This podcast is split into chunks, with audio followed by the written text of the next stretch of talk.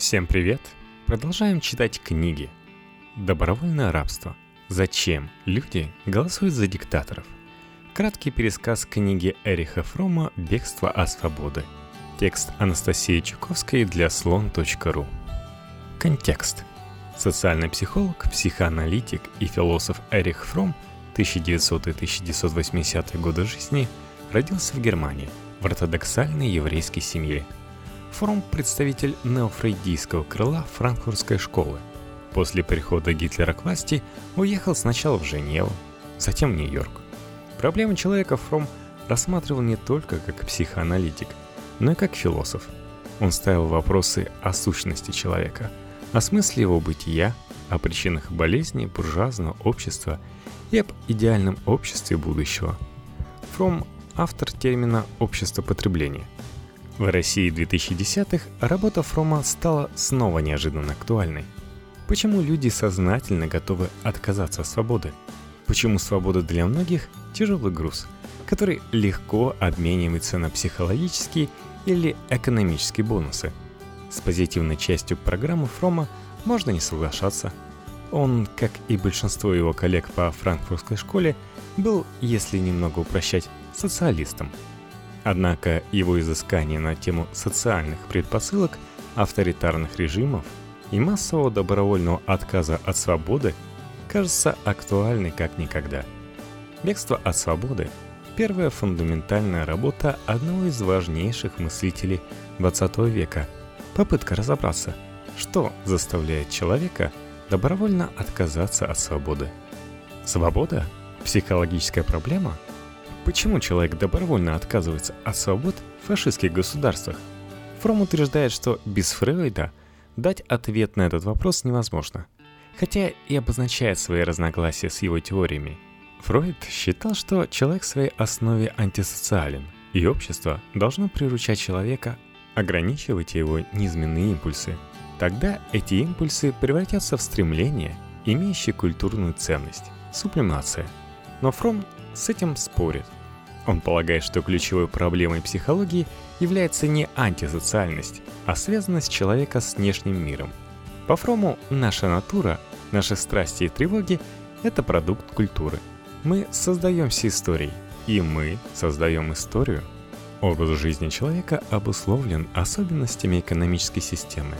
Этот же образ жизни определяет характер человека, которому нужно принадлежать какой-то общности – Религия и национализм, как и любые обычаи, любые предрассудки, даже самые нелепые и унизительные, спасают человека, если связывают его с другими людьми, от самого страшного – изоляции. Если человек не принадлежит какой-то общности, если его жизнь не приобретает какого-то смысла и направленности, то ощущение собственной ничтожности его подавляют. Он должен суметь воссоединиться с миром спонтанности любви и творческого труда, или найти себе какую-то опору с помощью таких связей с этим миром, которая отчасти уничтожает его свободу и индивидуальность. Обособление индивида и двойственность свободы. Мы рождаемся, отделяемся от матери, становимся сильнее, развивается наша личность. Но при этом наша отдаленность от мира – порождает чувство беззащитности и тревоги. Возникает стремление отказаться от своей индивидуальности, поворот чувства одиночества и беспомощности, а для этого слиться с окружающим миром, раствориться в нем. Изгнание Адама и Евы из рая – это начало человеческой свободы. С точки зрения церкви это грех. Обособившись от природы, человек одинок и свободен, но беспомощен и напуган. Не свободен собой руководить, не может реализовывать свою личность. Мы зависим от экономических, социальных и политических условий. Если эти условия не позволяют нам позитивно реализовывать свою личность, то такой разрыв превращает свободу в невыносимое бремя. И тогда мы хотим избавиться от такой свободы. Свобода в эпоху реформации. История Европы и Америки с конца средних веков – история полного обособления индивида – в средневековом обществе не было личной свободы, но у каждого человека была своя роль в социальном порядке. Человек почти не имел социального лифта, едва мог перемещаться географически, но зато человек с рождения был закреплен в какой-то структурированной общности. Средневековое общество не лишало индивида свободы уже потому, что индивида еще не существовало. Позднем Средневековье возросло значение капитала, индивидуальной экономической инициативы и конкуренции. Развивался новый денежный класс. Начиная с XII века, кастовые различия начали стираться. Богатство становилось важнее родовитости. Деньги доказали, что они сильнее происхождения и тем самым превратились в великого уравнителя людей. Бок о бок с новым индивидуализмом поднимался и новый деспотизм. Свобода и тирания, индивидуализм и анархия тесно переплелись. Богатство аристократов и бюргеров давало им чувство свободы, но они потеряли ту уверенность и чувство принадлежности, которые обеспечивала им структура общества. Они стали более свободны, но и более одиноки. Они пользовались своей властью и богатством, чтобы выжить из жизни все радости до последней капли. Но при этом им приходилось применять все средства, от психологических манипуляций до физических пыток, чтобы управлять массами и сдерживать конкурентов внутри собственного класса. Индивид был охвачен страстным экоцентризмом и насытной жаждой богатства и власти. В результате было отравлено и отношение преуспевающего индивида к своей собственной личности, его чувство уверенности в себе и ощущение безопасности – он сам превратился в такой же объект собственных манипуляций, какой раньше превратились все остальные. Именно на этой стадии развития и возникли лютеранство и кальвинизм. Это были религии средних горожан, городской бедноты и крестьянства. Любовь и вера Лютера на самом деле являются подчинением. Лютера осенило откровение. Человек не может спастись собственными добродетелями – но он может быть уверен в своем спасении, если у него есть вера. В этом у Лютера проявляется не вера, а необходимость подавить невыносимые сомнения. Сомнения и попытки его подавления – основные проблемы современного человека.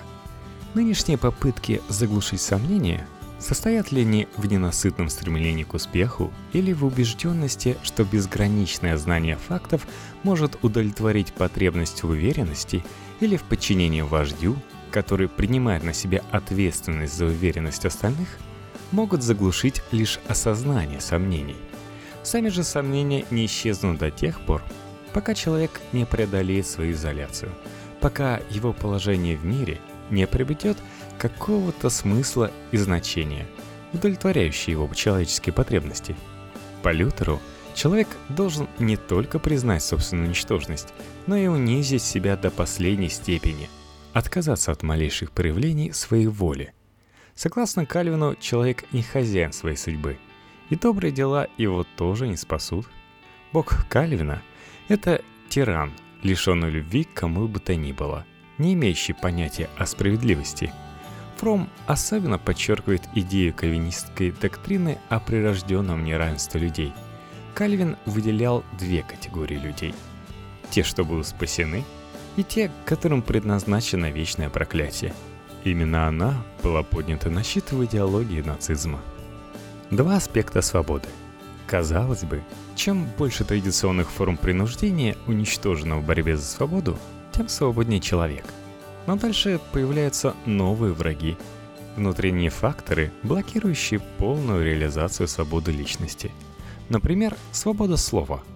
Она действительно является важной победой над старыми ограничениями. Но человек находится в таком положении, когда многое из того, что он говорит и думает, думают и говорят все остальные. Пока человек не приобрел способность мыслить оригинально, то есть самостоятельно, не имеет смысла требовать, чтобы никто не мешал выражению его мыслей.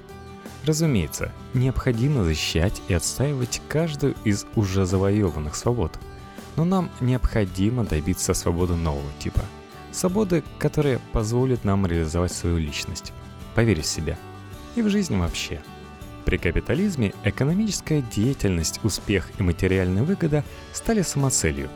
Судьба человека состоит в том, чтобы способствовать росту экономической системы, умножать капитал и не для цели собственного счастья, а ради самого капитала. Эта готовность подчинить свою личность внечеловеческим целям была фактически подготовлена реформацией.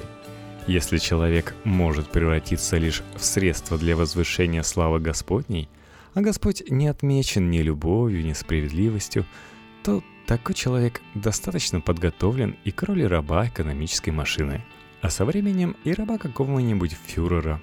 Мышление Лютера и Кальвина, как и мышление Канта и Фройда, основано на предположении, что эгоизм или любовь к себе – это понятия идентичные. Любить другого – добродетель, любить себя – грех. И вообще, любовь к другим и любовь к себе исключают друг друга. Фром считает это ошибочным пониманием природы любви. Эгоизм коренится именно в недостатке любви к себе. Кто себя не любит и не одобряет, тот находится в постоянной тревоге за себя. Он должен доказывать себе, что он не хуже остальных. Человек полагает, что его поступки мотивируются его интересами. Однако, на самом деле его жизнь посвящена целям, которые нужны не ему. Современный эгоизм – это жадность, происходящая из фрустрации подлинной личности и направленная на утверждение личности социальной. Человек продает не только товары, он продает самого себя и ощущает себя товаром. Рынок решает, сколько стоят те или иные человеческие качества и даже определяет само их существование. Если качество человека не пользуется спросом, то у него нет вообще никаких качеств. Таким образом, Уверенность в себе, чувство собственного достоинства превращается лишь в отражение того, что думают о человеке другие. Психология нацизма. Фром утверждает, что фашизм – это психологическая проблема. Часть народа склонилась перед нацистским режимом, но без интереса в идеологии. Другая, наоборот, в восторге от идеи Гитлера. Первая группа – это рабочие, а также либеральная и католическая буржуазия – по мнению Фрома, эта готовность подчиниться режиму была психологически обусловлена состоянием внутренней усталости и пассивности. К тому же миллионы людей стали отождествлять правительство Гитлера с Германией. Оппозиция этой партии стала равнозначна оппозиции Германии. Гражданин Германии должен был выбирать между одиночеством и чувством единства с Германией. Низшие слои среднего класса Мелкие лавочники, ремесленники, служащие всегда отличались узостью взглядов, подозрительностью и ненавистью к незнакомцу. А знакомый всегда вызывал у них завистливое любопытство. События 1914 года усилили в них стремление к подчинению и жажду власти. Пошатнулся и последний оплот уверенности – семья. Родители требовали от молодежи почтения к авторитетам – но раз они оказались несостоятельными, проиграли Первую мировую, то и родители потеряли престиж и власть. Гитлер был типичным представителем низов среднего класса, был никем и не имел никаких перспектив на будущее. В нем сочетались черты возмущенного и озлобленного мелкого буржуа, с которым низы среднего класса могли себя отождествлять эмоционально и социально. И черты ренегата – готова служить интересам германских промышленников и юнкеров. Сначала он выступал как мессия прежнего среднего класса. Обещал уничтожить универсальные магазины, покончить с властью финансового капитала и так далее. Эти обещания не были выполнены. Единственный принцип нацизма – это радикальный оппортунизм.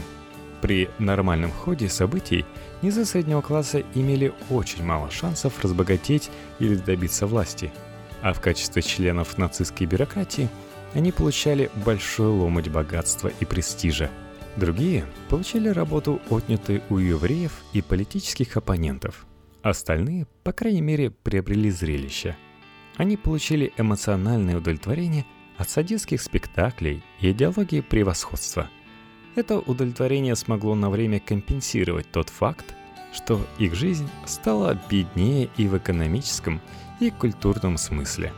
В автобиографии Гитлера Фром находит все черты авторитарного характера. Садистское стремление к власти, садистская любовь и презрение к немецкому народу.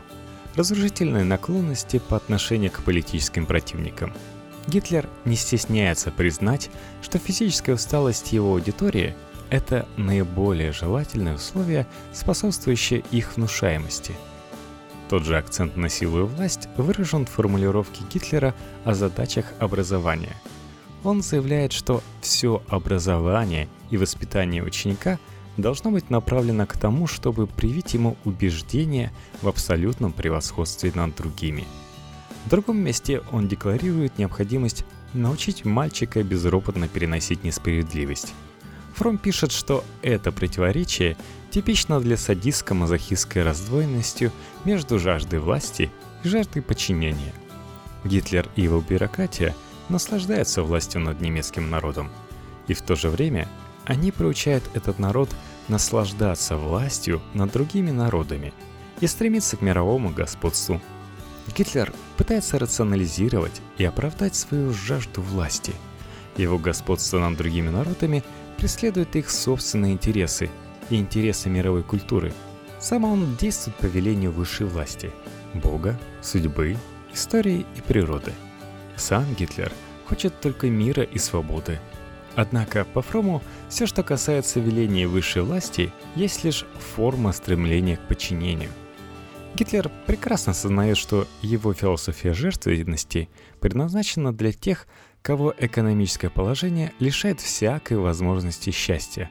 Эта идеология выросла из его чувства неполноценности, ненависти к жизни, аскетизма и зависти к тем, кто живет полной жизнью, и была обращена к тем людям, которых возбуждала и привлекала в силу аналогичного склада их собственного характера и биографии – Функция авторитарной идеологии и практики можно сравнить с функцией невротических симптомов. Эти симптомы происходят из невыносимых психологических условий и в то же время предлагают решение, делающее жизнь терпимой. Но они не дают решения, ведущего к счастью и развитию личности. Свобода и демократия. В нашем обществе мы постоянно сталкиваемся с теми же явлениями, которые повсюду питают корни фашизма – с ничтожностью и бессилием индивида. Все начинается с воспитания ребенка. Фром пишет, что у большинства детей есть некоторая враждебность и мятежность. Но в итоге угроз, наказаний, запугиваний, подкупов и объяснений ребенок, как слабая сторона, покоряется.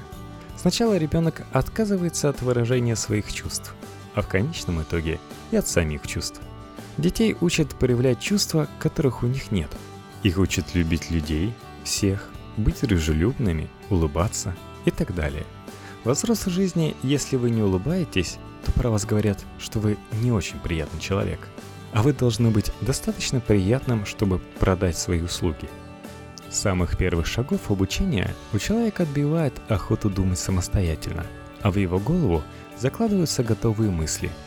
В голову учащихся вдалбливаются сотни разрозненных фактов – Вся энергия уходит на заучивание этой массы, а думать уже некогда и нет сил.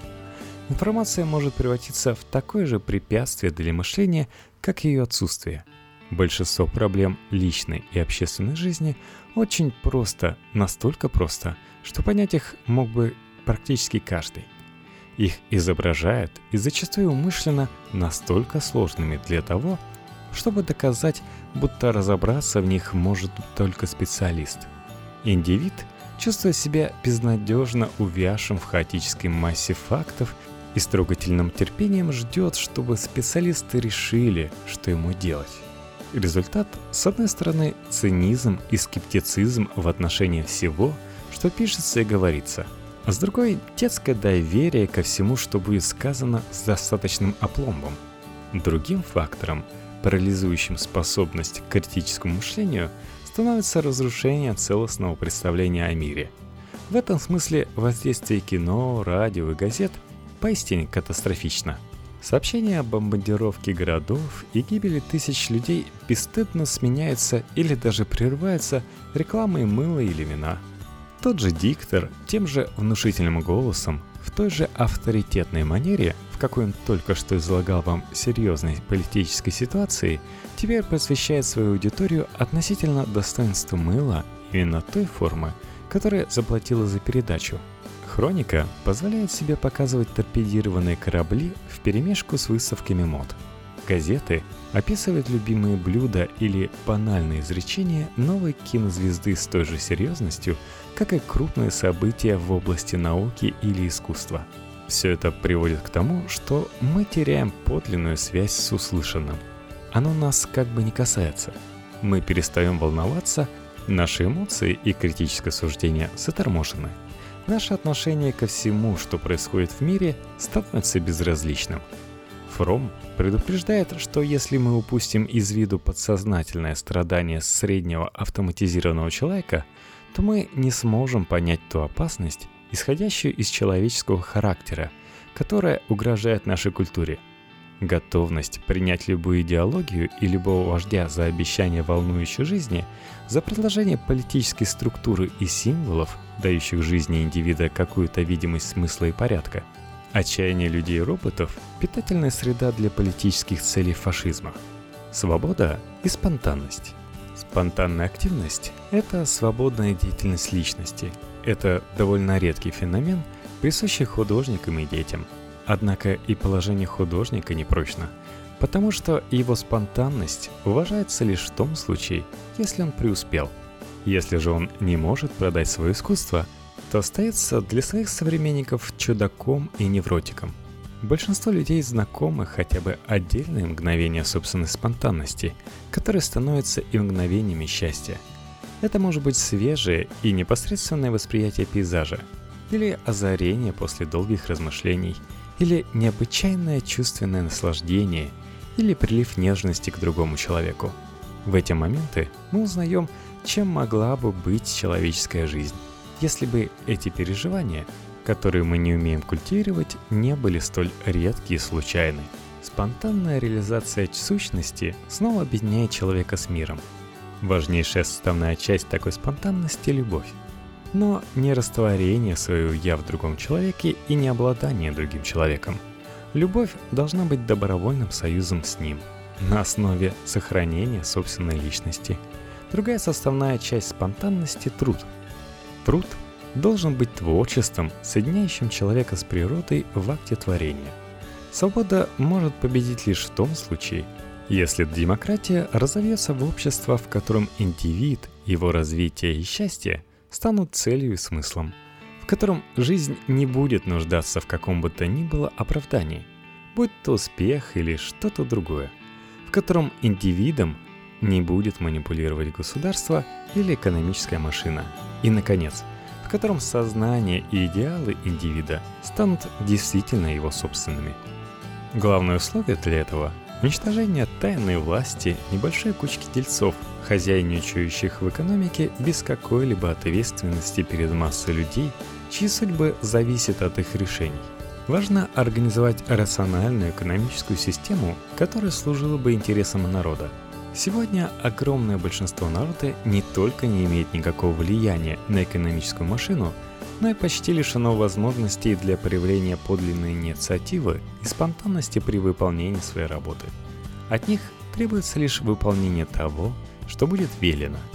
Индивид может брать на себе ответственность за свой труд и применять свою творческую мысль лишь в условиях плановой экономики – при которых вся нация рационально овладела экономическими и социальными силами.